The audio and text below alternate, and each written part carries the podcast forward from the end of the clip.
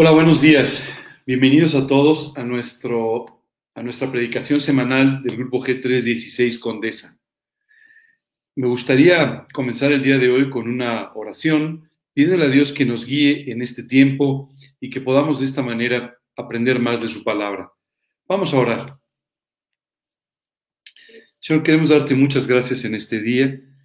Gracias, Padre, por la oportunidad preciosa que tú nos das de conocer más de tu palabra y gracias porque a través de ello, a partir de ello, tú nos permites poder tener una vida cada vez más cercana para contigo y disfrutar, Señor, de todas las bendiciones que tú tienes para cada uno de nosotros. Te pedimos que tú guíes el día de hoy esta predicación. Padre, que cada una de las cosas que podamos compartir el día de hoy sean de aliento para las personas que nos escuchan. Y Padre, te pedimos que tú mantengas estabilidad en la, en la transmisión. Queremos pedirte esto, darte muchas gracias y pedirte que derrames tu gracia sobre nuestras vidas. En el nombre de Cristo Jesús. Amén. En los años 80 o durante los años 80 se publicó un libro que causó un tremendo revuelo en todo el mundo. Ese, ese libro tiene por título Una breve historia del tiempo y fue escrita probablemente por uno de los científicos más importantes de la actualidad, un hombre llamado Stephen Hawking. Eh, es un libro eh, francamente fascinante, muy interesante en muchos sentidos, un libro de divulgación científica, pero que plantea varias preguntas que normalmente los seres humanos nos hacemos. Probablemente porque fue de esa manera, por esas preguntas, es que el libro se volvió tan, pero tan importante. Hoy vamos a hablar un poco de esas preguntas y nos vamos a referir especialmente a una de las últimas frases de ese libro. En ese libro, este gran científico termina diciendo si algún día, de alguna manera, pudiésemos lograr una ecuación que describa no solamente las cosas muy pequeñas, pero también las cosas mucho más grandes, entonces, finalmente, podríamos entender el razonamiento de Dios. Esta frase, escrita por, por un científico también muy conocido del siglo pasado, un divulgador muy importante de la ciencia, nos lleva básicamente a tratar de darnos cuenta de que todos estos esfuerzos que el ser humano hace por contestarse preguntas que son esenciales para cada uno de nosotros, en realidad siempre pasan por entender el conocimiento de Dios.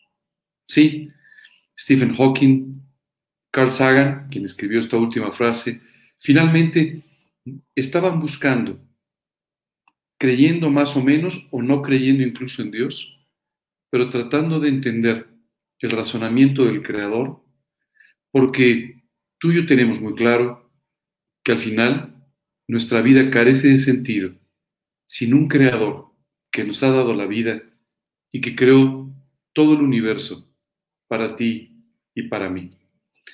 Las tres preguntas claves de este libro fueron, ¿cuál es la, naturaleza del tiempo? ¿Habrá un principio? ¿Habrá un final en el tiempo? Y la tercera, una pregunta que pareciera no tener que ver, pero que está íntimamente ligada con las dos primeras. ¿Es finito el universo? ¿Tiene límites el universo? Esta mañana vamos a tratar de, con la Biblia, poder entender y dar respuesta a estas tres preguntas que son tres planteamientos que los seres humanos nos hacemos. Pero además, vamos a sumar dos preguntas más para que con la palabra de Dios, es decir, con la sabiduría, con el entendimiento, con el razonamiento de Dios, tú y yo podamos entender este concepto del tiempo que al final es tan importante que define tu vida. La cuarta pregunta que me gustaría el día de hoy eh, contestar en esta predicación es ¿cómo debe ser nuestra relación con el tiempo? Y la quinta pregunta es ¿cómo debemos vivir a la luz de estas enseñanzas nuestra propia vida? Es decir, nuestro tiempo, el tiempo que Dios nos ha dado para vivir esta vida. Sabes, mientras preparaba este estudio recordaba cómo eh, asistiendo a una a una boda. Escuché cómo los novios intercambiaban promesas e inmediatamente después simplemente se decían el uno al otro, voy a estar contigo todo el tiempo que Dios me dé para vivir en esta vida. ¿Y sabes qué pensaba? Que en realidad, aunque nosotros tenemos muchos propósitos y muchas ideas sobre cómo vivir o cómo podemos vivir la vida, en el fondo, todo esto está delimitado por la voluntad de Dios para tu propia vida y por las decisiones espirituales y eternas que tú vas tomando en ella. Empecemos por, por, la primera pregunta. ¿Cuál es la naturaleza del tiempo? Muchas veces tú y yo pensamos que el tiempo es algo que los seres humanos hemos desarrollado o que hemos inventado, o tal vez alguna marca de relojes. La verdad es que no tiene nada que ver con eso. Dios creó el tiempo cuando por primera vez creó el universo y la tierra, y dice la escritura, y fue entonces el primer día. Lo primero que tú y yo tenemos que entender, si queremos encontrar las respuestas a estas preguntas, es que lo que la Biblia dice es la palabra de Dios y enteramente fiel y verdadero. Muchas veces queremos tomar la Biblia, pero después interpretamos algunas cosas con nuestro propio albedrío, con nuestra propia inteligencia, tratando de ver qué cosas son literales y qué cosas no. Cuando en realidad la Biblia es básicamente un libro que debe leerse en forma literal. Claro, no solamente eh, literal, hay varios géneros literarios que son parte de la escritura de la Biblia. Hay parábolas, hay ejemplos, hay alusiones, pero cuando cada una de estas cosas aparece en la Biblia, la Biblia te lo dice. Te dice, esto es una parábola, esto es un ejemplo, esto es una alusión, pero cuando la Biblia simplemente te dice algo, es porque es así. Cuando Dios nos dice en su palabra que Él creó los cielos y la tierra, es porque Él lo hizo de esa manera, porque Él creó el universo y todo lo que le contiene. ¿Sabes qué es extraordinario? Pensar cuál es el propósito de crear el universo. Es maravilloso pensar cómo Dios en algún momento, en la eternidad primera, y más adelante vamos a hablar de la eternidad, simplemente concibió crear un universo. Después de más o menos 7, 8 mil años de historia del hombre, todavía ni siquiera logramos entender el universo como está constituido, ni siquiera sus medidas y ni siquiera en profundidad prácticamente todo lo que en él está. Pero Dios, en un instante, en su sabiduría, con solamente una orden, creó el universo. Creó el universo como vemos y como ni siquiera vemos. Hay muchas partes del universo que tú y yo simplemente no podemos ver. ¿Para qué creó Dios el universo? ¿Por qué creó este espacio? Bueno, lo creó con un propósito, crear un planeta llamado la Tierra y ahí crear al ser humano. ¿Para qué Dios creó al hombre? La verdad es que pareciera que le hemos dado muchísimos problemas. Entonces, a veces nos preguntamos si no se equivocó creándonos. En realidad no fue así. Dios decidió que necesitaba crear a un ser en el que pudiese derramar todo su amor y con el que pudiese tener una relación especial y diferente de la que en ese momento tenía con los ángeles. Y es por eso que en esta extraordinaria sabiduría, pero también como fruto de este maravilloso amor que Dios tiene, decide crear el universo para que albergara al hombre. ¿Sabes qué es maravilloso?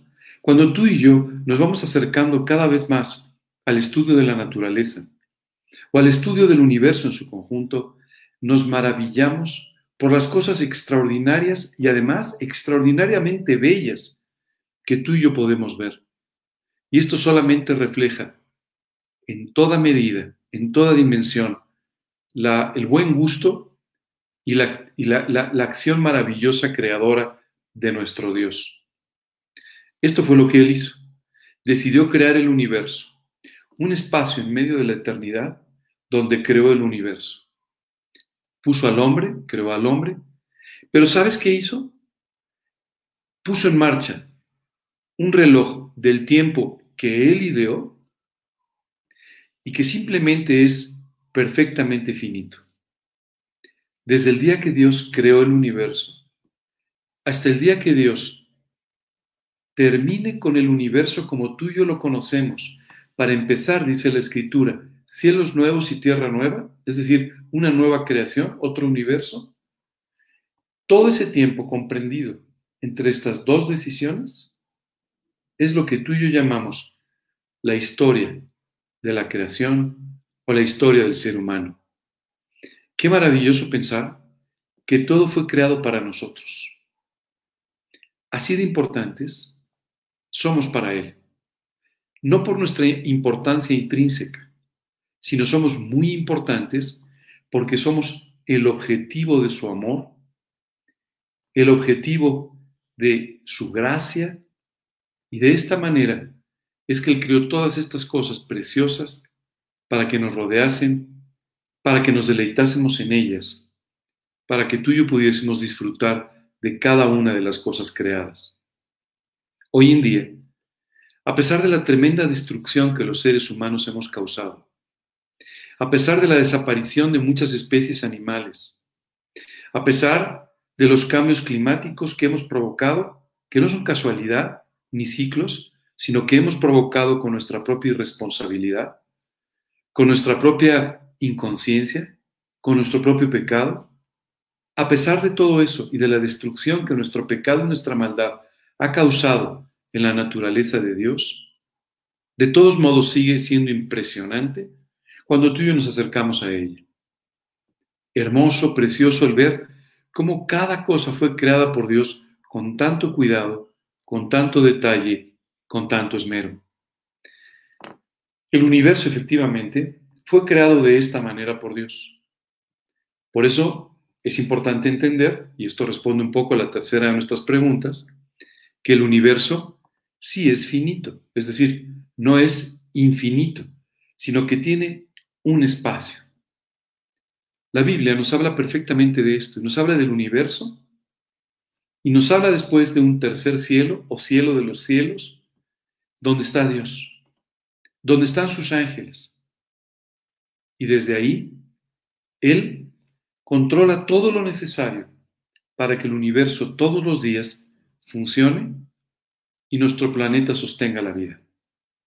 Bueno, esto realmente es extraordinario, pero además nos da una segunda explicación, porque Dios nos dice en su palabra que para Él un día son como mil años y mil años como un día.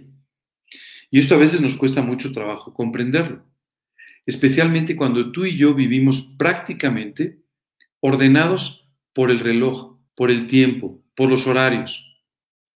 Para Dios no es así. Dios está fuera de este marco de referencia del universo y por lo tanto, Él vive en la eternidad que existió desde antes de la creación del mundo y que seguirá existiendo para siempre después de que el mundo desaparezca, después de que el mundo sea terminado y nuevamente otro universo creado. Es por eso que para él prácticamente todas las cosas están sucediendo casi al mismo tiempo, a pesar de que cada una de ellas tiene su momento en la historia.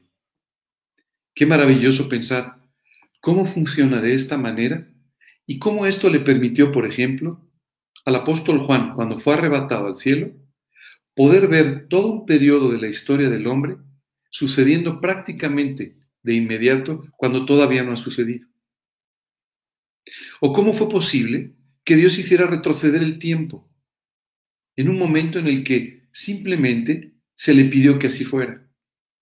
Bueno, todo esto es posible porque Dios está fuera del tiempo. Él controla el tiempo. Es muy importante que tú entiendas esto, porque siempre pensamos, se nos pasó la hora, se nos pasó el tiempo, no llegamos a tiempo, sí llegamos a tiempo, sin, sin darnos cuenta de que Dios es quien controla los tiempos. Los tiempos de tu vida son controlados por Dios. Es por eso que en este capítulo de Santiago del que vamos a estar hablando hoy, comienza diciendo, vamos ahora, los que decimos, Hoy y mañana iremos a tal ciudad y estaremos allá un año y traficaremos y ganaremos, cuando no sabéis lo que será mañana.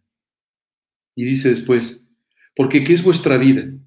Ciertamente es neblina que se aparece por un poco de tiempo y luego se desvanece.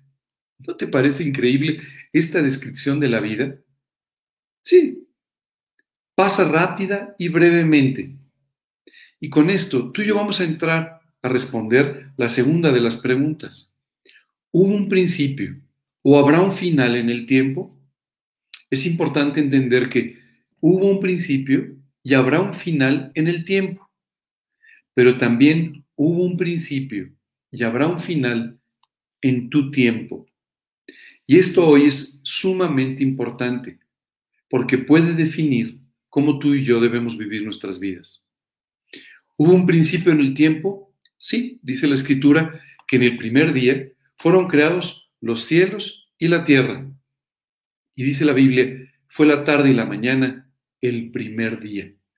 En pocas palabras, Dios dio inicio al tiempo de la creación y de la humanidad en aquel instante en el que simplemente crea el universo. ¿Habrá un final? Efectivamente habrá un final también. La Biblia nos explica cómo será ese final. La Biblia nos dice que algún día, después de mil años de gobierno de Jesús en la tierra, ahora te explico un poco más esto, finalmente, y a través de una nueva rebelión del hombre y de un grupo de ángeles, Dios simplemente dará por terminada la historia para el ser humano. ¿Qué tiempo estamos viviendo hoy? Porque en medio de toda esta escala de tiempo es importante que tú y yo nos podamos ubicar. Bueno, desde la creación, Dios ha ido tratando con el hombre en diferentes formas. En diferentes formas para acercarlo a Él, para permitirle que exprese su amor por nosotros. Lo ha hecho en diferentes formas. En un principio, el hombre fue creado con una total inocencia. Sin embargo, tenía que confirmar su sujeción a Dios, su respuesta de amor a Dios y corresponderle. Pero no lo hizo de esta manera, sino que más bien, en sus propias ideas, siendo tentado, lo que él hizo fue desobedecer a Dios, tomar su propio camino al margen de la voluntad y de las decisiones de Dios, y de esta manera, tomando su vida en sus manos, cometer una serie de errores que tendrían una consecuencia terrible para su vida y para la vida en general de la humanidad. Es importante entender todo esto, porque muchas veces pensamos en una forma equivocada sobre lo que sucedió en Edén cuando el hombre simplemente desobedeció lo que Dios le había pedido que hiciera. Imagínate, el hombre fue colocado en un lugar maravilloso, en un lugar extraordinario, donde no había enfermedad, donde no había tristeza, donde no había dolor, donde no había muerte, donde todas las cosas estaban en su mano para poder gozar y disfrutar de la bendición de Dios. Y Dios le dijo, haz todo lo que tú quieras, te estoy entregando por completo el control, el dominio de la tierra y de todos los animales y de todo lo que he creado para ti solamente te pido que no hagas una cosa, que no comas del fruto de un árbol que está en medio del Edén. Y uno pensaría, bueno, después de haberles dado absolutamente todo, ¿qué importancia podía tener comer o no el fruto de aquel árbol que estaba ahí en medio cuando había tantos árboles, cuando había tantas cosas? ¿Por qué Dios hizo esto? Oye, ese era un árbol envenenado, ese era un árbol este, eh, diferente. No, ese árbol no tenía ninguna diferencia con ningún otro. Simplemente fue marcado por Dios para que de esa manera el hombre pudiera probar su obediencia, pudiera probar su sujeción a la voluntad de Dios y de esta manera su relación con Dios se volviese eterna. Pero el hombre no lo hizo así. Y entonces lo que hizo fue concentrarse en, el único árbol del que no debía comer y se acercó y empezó a resultarle el más atractivo de todos. ¿Sabes qué es increíble? Esto nos sigue pasando el día de hoy. Aquellas cosas que sabemos que no debemos o que no podemos hacer, se vuelven las más atractivas. Y empezamos a codiciarlas como si esas cosas nos fuesen a hacer felices, cuando en realidad no es así. Oye, ¿por qué el hombre tiene que sujetar su voluntad a la de Dios? Esta es una pregunta muy importante y también muy válida. ¿Por qué tú y yo tenemos que sujetar nuestra voluntad a la de Dios? Porque como seres creados por Dios, Él sabe mejor que nadie cómo es que tú y yo debemos vivir. Él sabe el verdadero sentido de la vida y Él sabe cómo, siendo el objeto de su amor, tú y yo podemos vivir felices, actuando de una forma correcta. Dentro de esta creación maravillosa, Dios creó también nuestra inteligencia y Dios también creó nuestra voluntad. Nuestra inteligencia nos permite hacer cosas verdaderamente sorprendentes, no para que nos envanezcamos, sino debería ser para que le demos a Dios gracias por habernos creado de esa manera, con tal sabiduría. Pero es nuestra inteligencia la que nos ha permitido entender muchos aspectos de la naturaleza y la vida humana. Es nuestra naturaleza la que nos ha permitido hacer un corazón que puede sustituir al nuestro cuando está enfermo. Es nuestra naturaleza la que nos ha permitido mandar una nave al espacio y poder de esta manera visitar otros lugares creados por Dios y también la que nos ha llevado a poder comprender dónde están los límites del universo. Pero esta naturaleza, esta inteligencia, a veces no es utilizada en una forma correcta. Y entonces empezamos a utilizar esta inteligencia sin la soberanía de Dios para el mal. Es por eso que tú y yo necesitamos vivir sujetos a Dios. Es por eso que necesitamos sujetar nuestra voluntad a la de Dios, porque nuestra naturaleza, controlando nuestra inteligencia, se vuelve en lo que hoy en día tú y yo podemos observar en este mundo. Un auténtico desastre. Eso es lo que nuestra inteligencia, sin la voluntad de Dios guiándonos, hace de nuestras vidas. Un total desastre. Por eso es que Dios, por tu bien, quiere ser el soberano de tu vida. Ahora, cuando el hombre cometió este terrible error de tomar su vida en sus manos, de pecar ofendiendo a la naturaleza misma de Dios y de alejarse de Él, de apartarse de Él, entonces comenzó un proceso terrible que vivimos hasta el día de hoy. Porque como tú y yo sabemos, el pecado no se comete una vez y queda en el olvido, sino que trae consecuencias. La primera consecuencia apartó al hombre de Dios.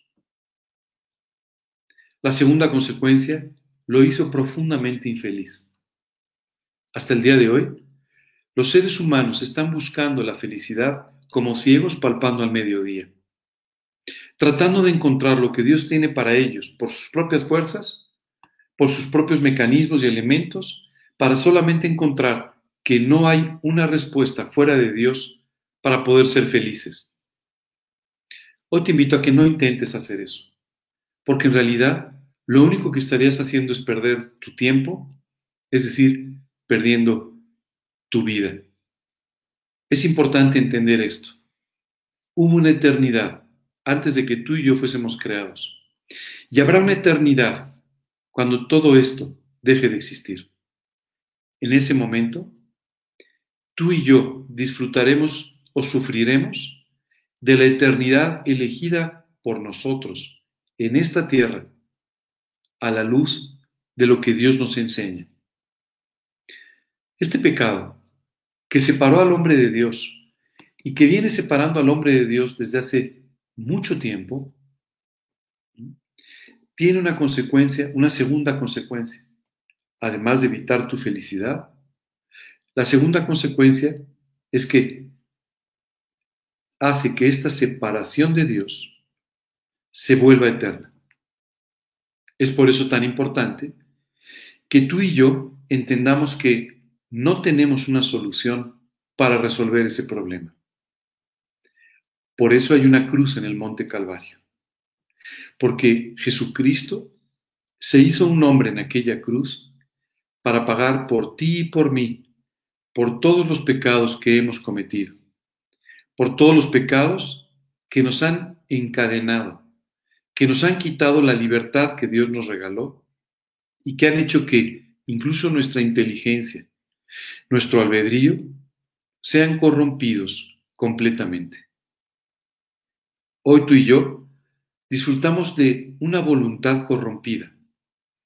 Hoy tú y yo disfrutamos o sufrimos una inteligencia afectada por la corrupción que el día de hoy el pecado ha producido en nosotros. Hoy quiero decirte que hubo un propósito en la creación del universo, hubo un propósito en la formación del tiempo, y es por eso que tú no debes desperdiciar el tiempo para tomar la decisión más importante de tu vida, de la que continuaremos hablando durante toda esta mañana. La realidad es que ese periodo de tiempo que los seres humanos vamos a vivir es lo que se llama historia. Efectivamente, algún día terminará. Dice la escritura que cuando sea el tiempo de Dios para ello, los cielos, la tierra, el universo en su conjunto serán enrollados como un pergamino y el hombre entonces tendrá que enfrentar el juicio final. El juicio sobre lo que durante todo este tiempo el hombre estuvo haciendo con aquello que Dios le entregó, su vida, su inteligencia, su voluntad y todo lo creado. Te hablé de una cruz en el Calvario. Esa cruz existe ahí porque Jesucristo tuvo que hacerse un hombre por nosotros.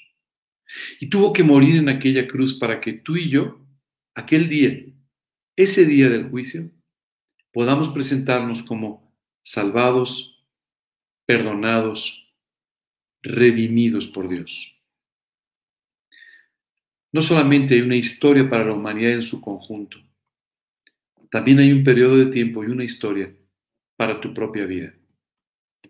Este pasaje de Santiago, en el que nos vamos a seguir basando durante esta mañana, nos dice exactamente que nuestro periodo de tiempo, que llamamos vida, es como una pequeña neblina Oye, ¿por qué parece que es tan rápido cuando a veces se nos hace bastante más lento?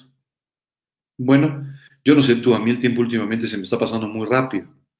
Pero la realidad es que aunque se te pase lento o se te pase rápido, el reloj está corriendo siempre a la misma velocidad. ¿Por qué la Biblia se refiere a nuestra vida como un periodo de tiempo tan breve? Porque es un periodo de tiempo muy breve a la luz de la eternidad. Cuando tú y yo comparamos nuestra vida con la eternidad, en realidad es esta breve neblina. Y este periodo, esta breve neblina, es el tiempo que Dios nos ha dado a ti y a mí para que confirmemos nuestra decisión de vivir eternamente con Dios o de vivir eternamente separados de Dios. Las decisiones que tomamos en este pequeño espacio de tiempo determinan toda nuestra eternidad. Seguramente tú no te has hecho muchas veces estas preguntas. Y en algunos casos, muchas veces pensamos que nuestro tiempo es útil para que podamos desarrollar esto, hacer lo otro. La verdad es que independientemente de lo que hagas o no en esta vida, hay una decisión eterna para la que fuiste creado y que tienes que tomar. La tercera pregunta de nuestro, de nuestro libro es, ¿es finito el universo? Como te estuve explicando, el universo tiene límites. Hoy los astrónomos, los físicos, saben perfectamente no solamente que tiene límites, sino también fijan los límites del universo. No hablan de lo que hay más allá. No lo conocen. No lo pueden conocer con su razonamiento. Pero tú y yo sabemos que lo que hay más allá del límite del universo es la eternidad es el cielo de los cielos, es Dios con sus ángeles controlando todo el universo. Nuestra vida también tiene límites. Sobre todo cuando somos muy jóvenes empezamos a pensar que nuestra vida es totalmente ilimitada. Pero no es así. Estamos limitados por nuestro tiempo, estamos limitados por nuestras capacidades, estamos limitados por nuestras propias limitaciones y es importante que tú y yo entendamos que existen. Y de esta manera entendamos también esa necesidad de la soberanía de Dios en nuestra vida. Déjame hablarte un poco de la cuarta pregunta. ¿Cómo debe ser entonces nuestra relación con el tiempo? Porque lo que hemos venido hablando durante toda esta mañana es que el tiempo es tremendamente importante. Es nuestra vida. Es lo que define el espacio de tiempo en el que viviremos en esta tierra y define por completo nuestra eternidad. Lo primero que quiero decirte es que aquí Santiago, en capítulo 4, versículos 13 y 14, nos habla un poco de nuestra actitud, a veces arrogante, con respecto al tiempo. Déjame te leo estos versículos. Vamos ahora, los que decís, hoy y mañana iremos a tal ciudad y estaremos allá un año y traficaremos y ganaremos, cuando no sabéis qué será mañana. Porque ¿qué es vuestra vida? Ciertamente es neblina que se aparece por un poco de tiempo y luego se desvanece. En lugar de lo cual, deberíais decir, si el Señor quiere, viviremos y haremos esto o aquello.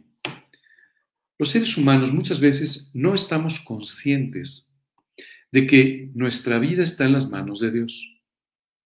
Y hacemos planes para futuro como si tuviésemos la vida comprada y pensamos simplemente cómo debemos administrar, organizar, etcétera, nuestro tiempo para hacerlo rendir para nuestros propios propósitos y objetivos. La realidad es que el único que tiene el control sobre tu tiempo, sobre tu vida, es Dios.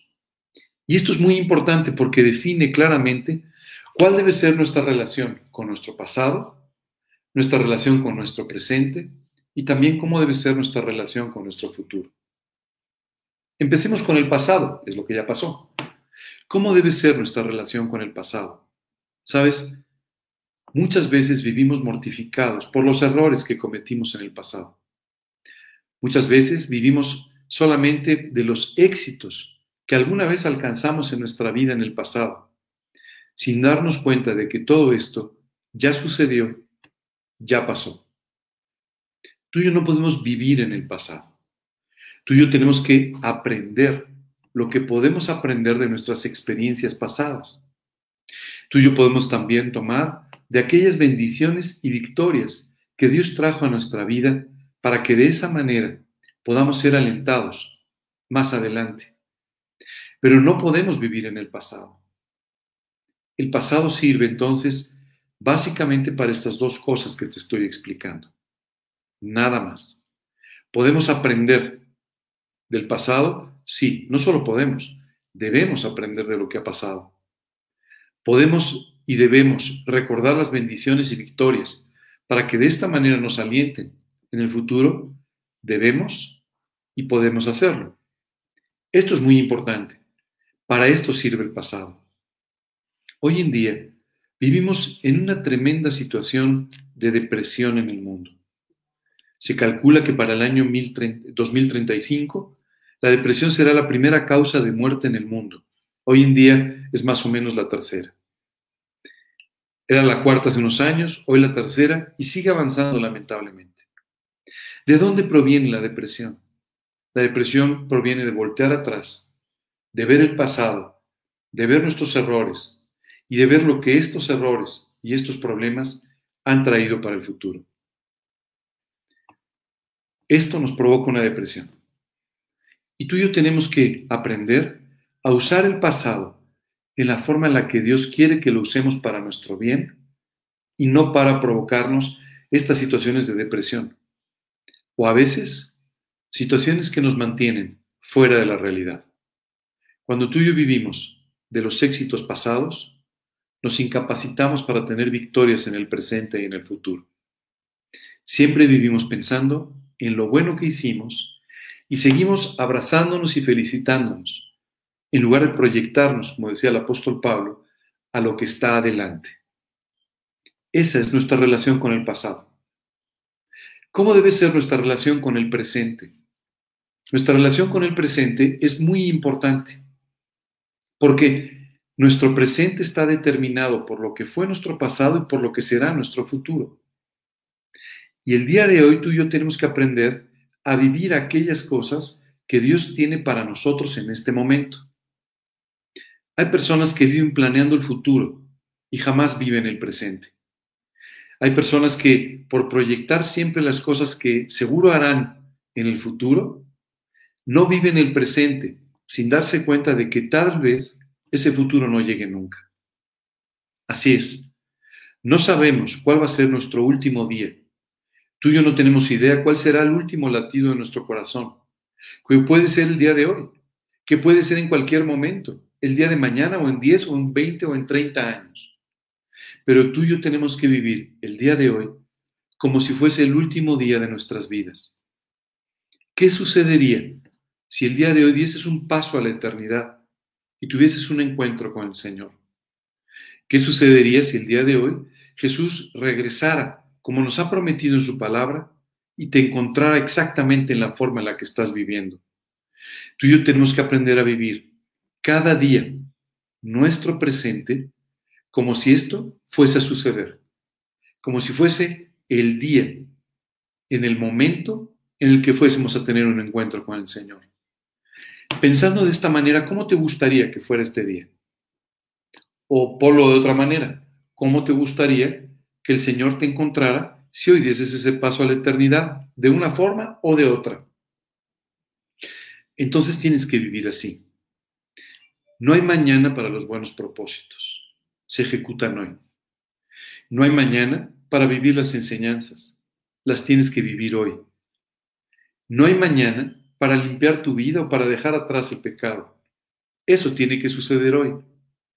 Hoy tú tienes que vivir de esta manera. De esa forma, no importa si mañana habrá o no otro día, hoy estarás viviendo lo que Dios tiene para ti. Dice literalmente la escritura, Basta cada día su propio afán. Deja de preocuparte tanto por el día de mañana y vive el día de hoy como tienes que vivirlo. Deja de preocuparte tanto por lo que harás o dejarás de hacer esta semana que viene o el mes que viene o los años que vienen. Y vive hoy de tal manera que el día de hoy sea el mejor día de tu vida en tu relación con Dios y en tu relación con los demás. Si vives de esa manera cada día, Dios podrá ir haciendo el trabajo precioso que Él tiene, Él que sí controla el tiempo, que sí sabe tu futuro y que sí sabe cuánto tiempo tienes para vivir en esta vida. Esa debe ser nuestra relación con el presente. ¿Cómo debe ser nuestra relación con el futuro? Después de todo lo que acabas de decir del presente, pues entonces el futuro pareciera que no tiene espacio. No, el futuro es tremendamente importante porque el futuro nos permite extendernos hacia adelante, como decía Pablo, y de esta manera poner nuestras ilusiones, poner nuestros objetivos en las manos de Dios para que Él siga construyendo nuestro futuro conforme a su voluntad. El futuro muchas veces nos provoca mucha inquietud. Esto es lo que se llama ansiedad. No sé lo que va a pasar mañana y por lo tanto me empiezo a estresar, me pongo nervioso, tengo ansiedad. Y hoy en día es increíble la cantidad de personas que sufren por crisis de ansiedad, porque tienen un futuro incierto, porque no saben qué va a pasar mañana, porque les preocupa que esto suceda. Y entonces eso no los deja vivir el presente. Es importante que tú y yo entendamos algo. Dios tiene control sobre tu futuro. Dios tiene control sobre las cosas que van a pasar el día de mañana, el día de pasado mañana y el tiempo que Dios te tenga en esta vida.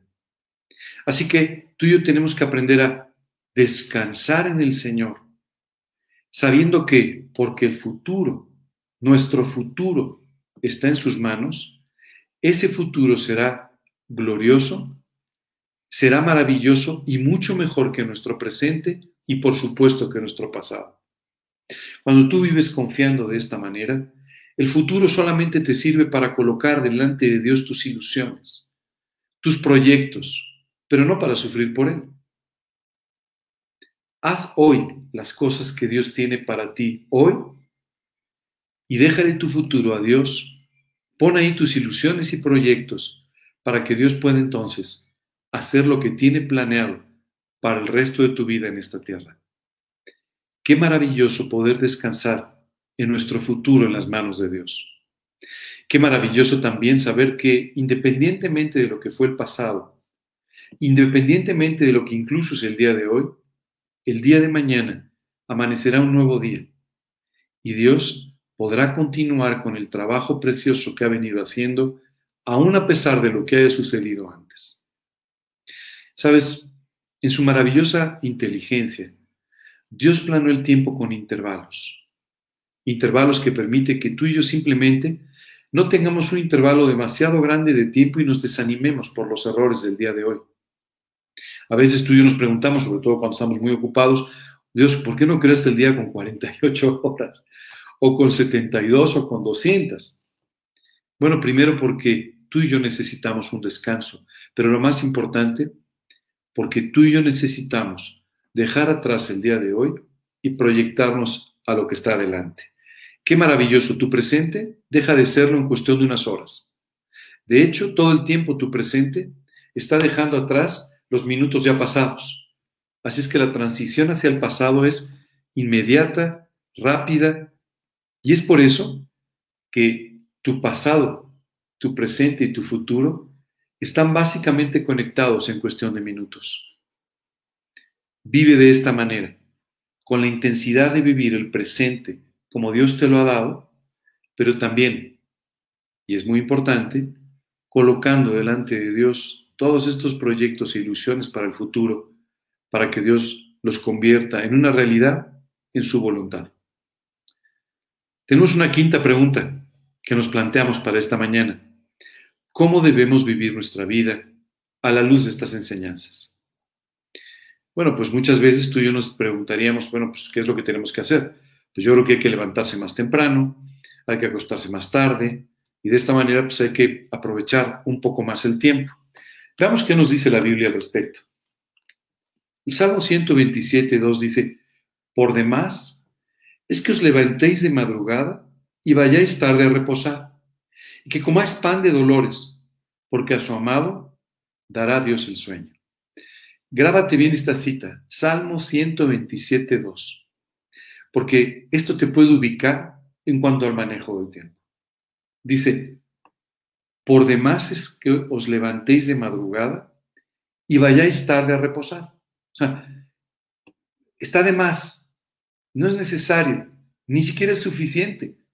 Y que comamos pan de dolores. Dice, pues que a su amado dará Dios el sueño. Esto es muy importante. Tú y yo seguramente tenemos que trabajar. Vamos a hablar un poco más adelante también de cómo administrar correctamente el tiempo y, cómo cumplir con tus responsabilidades. Pero hay una cosa que te quiero explicar. Independientemente de todo, tú y yo tenemos que confiar en que es Dios el que bendice y prospera nuestras vidas y no nuestro esfuerzo personal. Dios bendice a quien quiere bendecir. Dios bendice a quien está con un corazón cercano al suyo. Así es que tú y yo tenemos que, entonces, aprender que nuestra relación con Dios es lo más importante y lo que determina también todo lo demás. ¿Quieres tener un gran éxito en tu negocio? Busca al Señor. ¿Quieres construir una gran familia? Busca al Señor. ¿Quieres construir un buen matrimonio? Busca al Señor. ¿Quieres construir un gran proyecto para el beneficio de la humanidad? Busca al Señor. ¿Tú sabes por qué la mayor parte de los proyectos humanos en favor de la humanidad normalmente son un fracaso o son insuficientes? Porque nunca se considera a Dios. Porque nunca se toma en cuenta a Dios para que Él sea el centro y el que bendiga y prospere nuestros proyectos. Hoy te invito a que coloques a Dios como el centro de tus proyectos, como el centro de tu vida y de tus actividades. Y de esa manera descanses en Él y sus bendiciones y no en tu capacidad o en tu trabajo. ¿Vas a tener que trabajar? Seguro. Hoy tendrás que desarrollar tus capacidades eh, aprendiendo, seguro, pero no descanses en eso. No, no, no, no trates de que eso sea el motor de los éxitos de tu vida, porque nunca, nunca lo será. Ahora, es importante también entender lo que Dios nos dice. Dios nos dice en su palabra,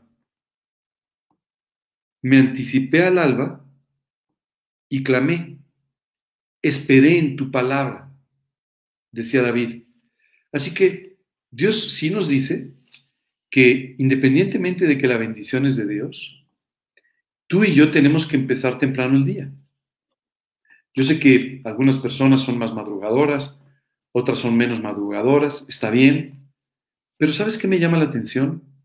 Cómo Dios nos enseña algo que es más importante que tu horario de despertar. Lo que nos dice es, tienes que empezar el día conmigo. Muchas veces tú y yo empezamos el día simplemente corriendo desde que suena el despertador. Córrele, métete a bañar, desayuna, haz tus actividades, tus hijos, lleva. Y dejamos a Dios fuera de nuestro día. Hoy te recomiendo que empieces todos los días buscando al Señor en lo íntimo, con lectura, con oración, meditando su palabra. Esto va a traer orden, va a traer perspectiva espiritual a tu día y a tus actividades. Tal vez estás pensando, oye, es que eso me suena un poco difícil porque es que mira, yo madrugo mucho porque tengo que salir temprano, porque tengo que llegar a mi trabajo, porque tengo que llevar a los niños a la escuela, porque tengo que hacer. Solo quiero decirte que los grandes hombres de Dios, el propio Jesús, empezaban así cada día de sus vidas. Déjame leértelo de nuevo. Me anticipé al alba y clamé, esperé en tu palabra. Esto es lo que, lo que decía David. Pero déjame darte un ejemplo que viene del propio Señor Jesucristo. En el Evangelio de Marcos, en el capítulo 1, versículo 35, dice, levantándose muy de mañana, siendo aún muy oscuro, salió y se fue a un lugar desierto y allí oraba.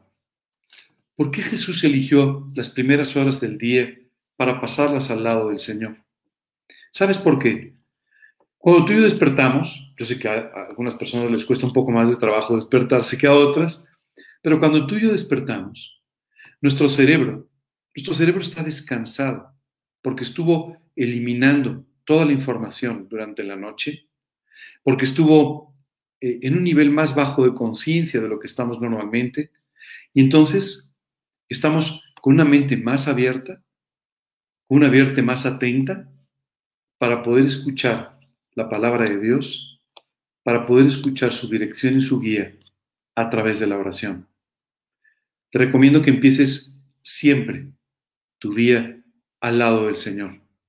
Esto va a cambiar completamente tu día. Hay, algo más que me gustaría compartir contigo con respecto a esto.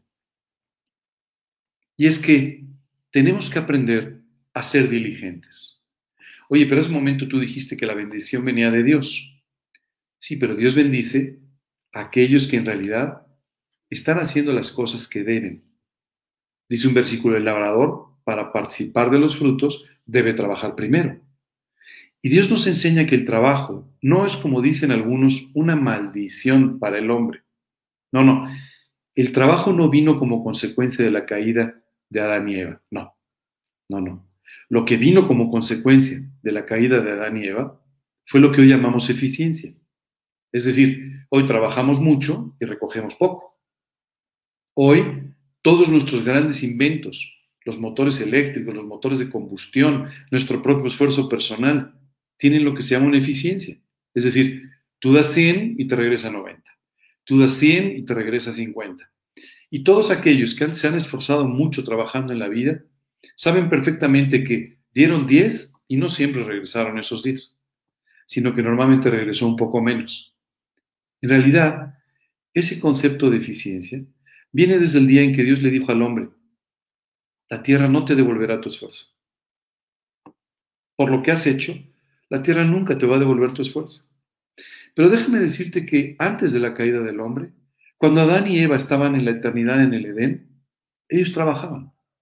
Dios les dio actividades para que estuvieran ocupados, no solamente para que ocuparan su mente, lo cual es muy importante y se pudieran desarrollar, también para que de esta manera tuvieran la satisfacción personal de poder comer del fruto de su trabajo. lo cual hoy te recomiendo. No hay fruto más agradable que aquel que tú pagaste con, tu trabajo. ¿Sabes? Bueno, hoy en día tenemos otras ideas, más bien la gente quiere vivir con el esfuerzo del de enfrente, pero, pero en realidad esto nunca traerá satisfacción a tu vida.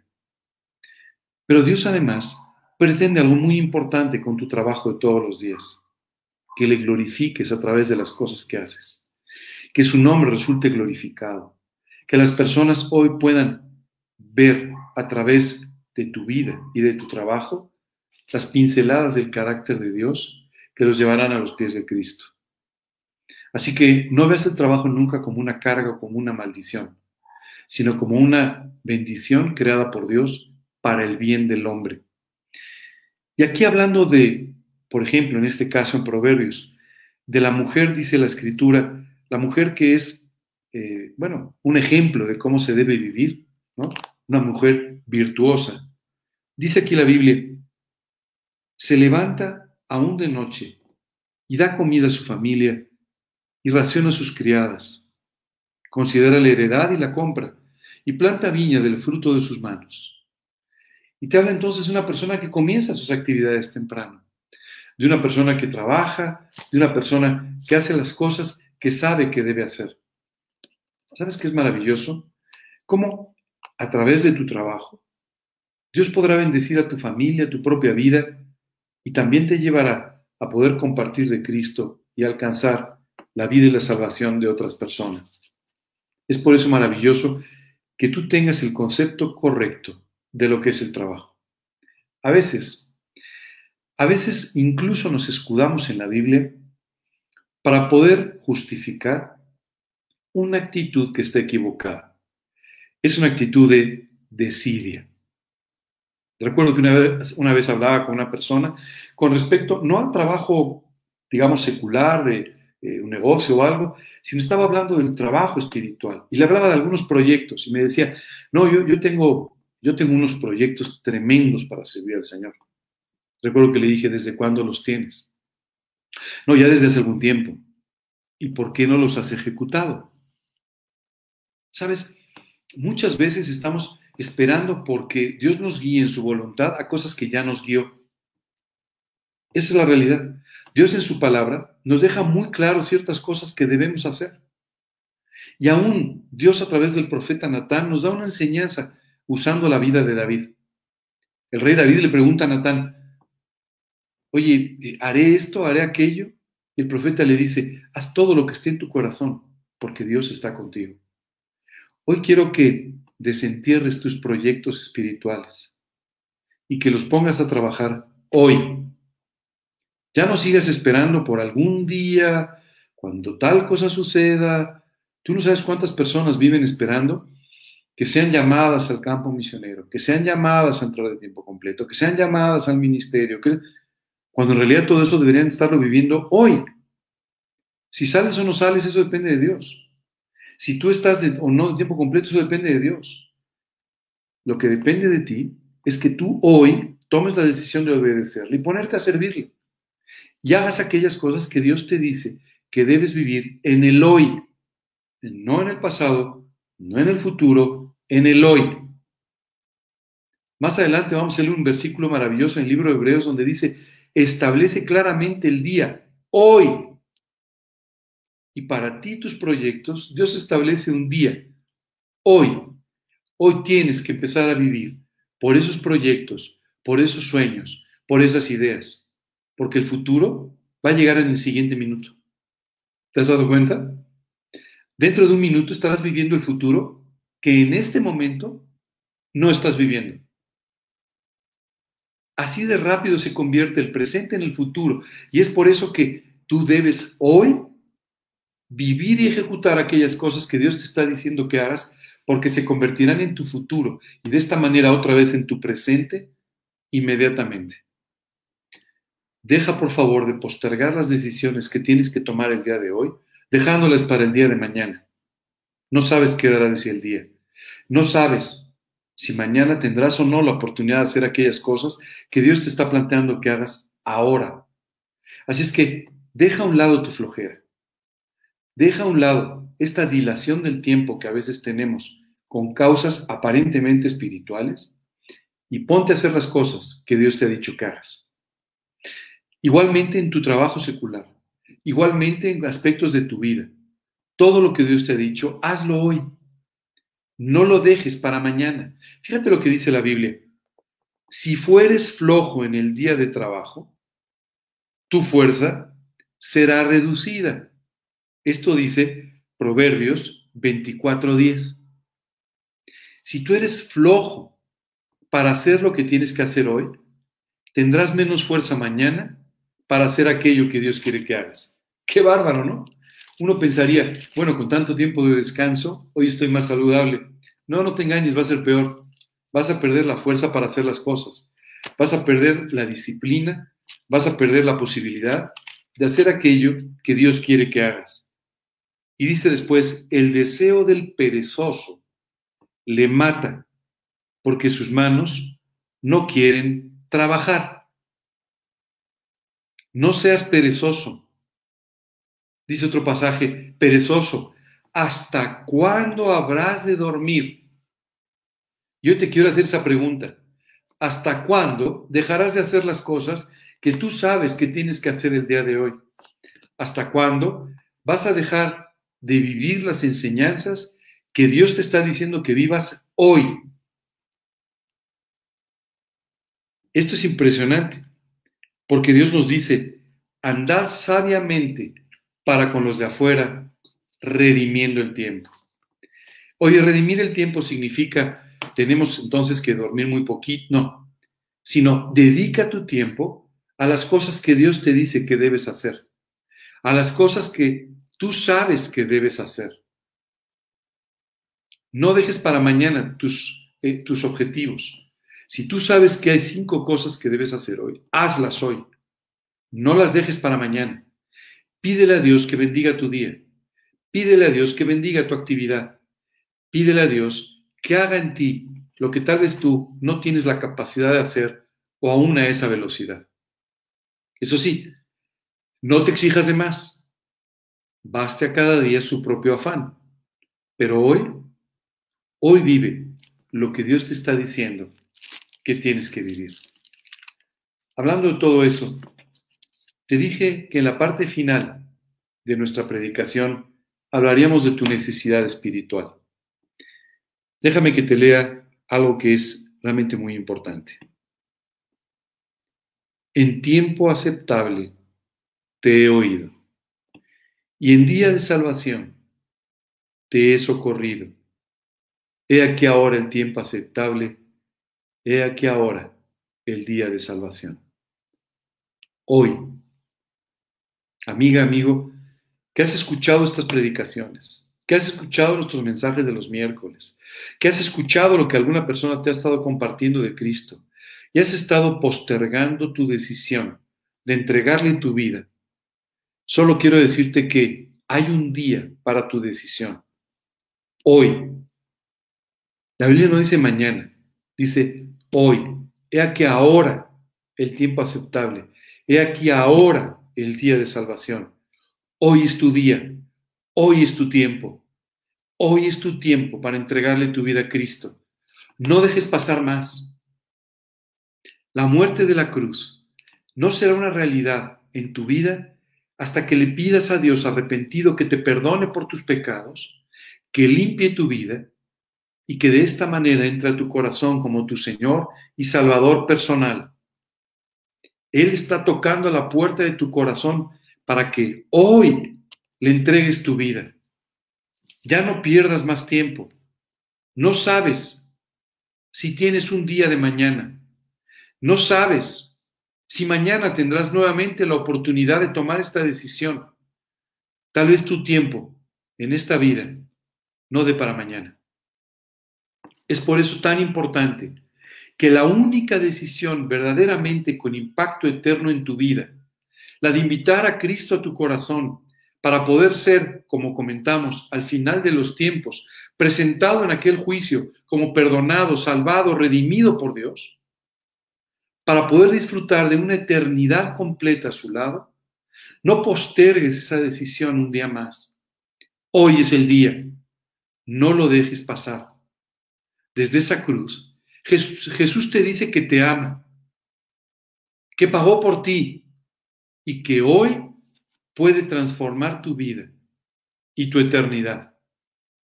Ya está bien de darle vueltas. Ya no lo pienses más. Pensarlo un poco más no va a cambiar las cosas. Buscar algunos argumentos extras no va a cambiar las cosas. Tu mente, tu corazón, tu alma, todos los días te están diciendo a través de tu conciencia que tienes que entregarle ya tu vida a Cristo.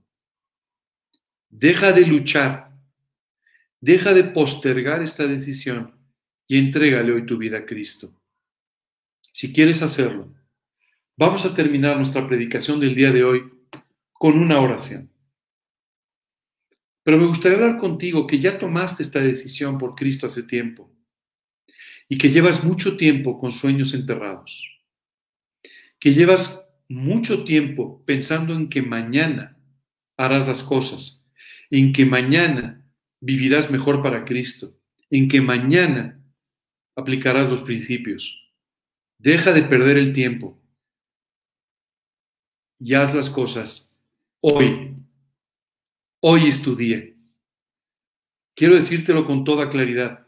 Hoy es tu día. Hoy es el día de que Dios te bendiga. Hoy es el día de que tu vida cambie. Hoy es el día de que sirvas con todo tu corazón. Hoy es el día de que vivas el mejor día de tu vida al lado de Cristo. Te invito a que lo hagas.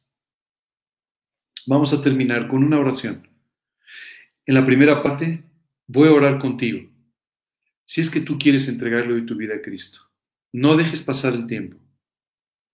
En la segunda parte voy a orar contigo, que hoy tienes que decidir qué harás con el tiempo de tu vida. Que hoy tienes que tomar las decisiones necesarias y que te tienes que proyectar hacia adelante para vivir la mejor vida que Dios tiene para ti. Vamos a orar. Señor, Hoy quiero darte gracias por tu amor por mi vida y gracias Señor por haberme dado tiempo hasta el día de hoy para poder arrepentirme. Hoy te quiero pedir que tú me perdones por cada uno de los pecados que he cometido. Perdóname Señor, perdona mis pecados, limpia mi vida con la sangre de Cristo derramada en la cruz por mí. Hoy, Señor, te pido que me perdones, totalmente arrepentido, y te pido, Señor, que entres a mi corazón como mi Señor y mi Salvador personal. Te pido que me salves el día de hoy para pasar una eternidad a tu lado. Señor, que algún día, cuando todos los hombres sean juzgados, yo pueda ahí confirmar a través de lo que Cristo hizo por mí, que fui salvado, redimido y perdonado. Señor, te pido que entres como mi Señor, que seas el dueño de mi vida, el dueño de mi tiempo, y de esta manera me lleves de la mano hasta la eternidad y a disfrutar de ella contigo. Te pido esto, Señor, en el nombre de Cristo Jesús y para su gloria. Amén. Señor, el día de hoy vengo delante de ti a pedirte perdón. Perdón, Señor, por haber sido perezoso. Perdón, Señor, por no haber aprovechado bien el tiempo. Perdón, Señor, por no haber hecho las cosas que tú me dijiste que debía hacer y haberlas pasado siempre para mañana. Señor, hoy te quiero pedir que tú me des la diligencia necesaria para llevar a cabo hoy todas las cosas que tú tienes para mí en esta vida el día de hoy. Y que de esta manera, Señor, viviendo así me pueda proyectar hacia adelante, para que mi futuro sea sin duda aún mucho mejor que mi presente y mi pasado en tus manos. Señor, llévame a tomar las decisiones necesarias hoy Llévame a vivir para ti con todo mi corazón hoy. Llévame a poner por obra cada una de tus enseñanzas hoy. Te pido esto, Señor, y te doy muchas gracias por la vida que me has dado, en el nombre de Cristo Jesús y para su gloria. Amén.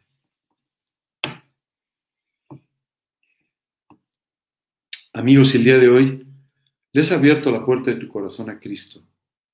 Quiero decirte que has tomado la mejor de las decisiones y que esta decisión que tomaste hoy garantiza tu futuro en las manos de Dios, en sus brazos, en esta vida y por la eternidad. Hoy es importante que conozcas más al Señor Jesucristo. Es importante que conozcas más su palabra, la Biblia, porque a través de ella podrás entender mucho más de cómo Dios quiere que vivas esta vida y cómo quiere que conozcas la eternidad que ha preparado para ti. Por otro lado, te invito a que ores, a que hables con Dios, a que pongas delante de Él tu vida y de esta manera puedas ir labrando una gran amistad con Él. Señor, qué increíble lo que has hecho para nosotros. Mi querido hermano, Hermana, hoy quiero compartir contigo que Dios quiere grandes cosas para tu vida. Ya no esperes más por el día de mañana. Vívelas hoy. Y Dios te va a sorprender con las cosas maravillosas que tiene para ti. Vamos a terminar de esta manera nuestra predicación del día de hoy Espero que Dios haya podido tocar tu corazón y que de esta manera tu vida nunca vuelva a ser igual. Te invito a que nos acompañes el próximo domingo en nuestra predicación del grupo G316 Condesa a las 11 de la mañana y te pido que te quedes unos minutos con nosotros disfrutando y participando en esta preciosa alabanza con la que hoy nos vamos a despedir. Que Dios los bendiga, que tengan un maravilloso fin de semana.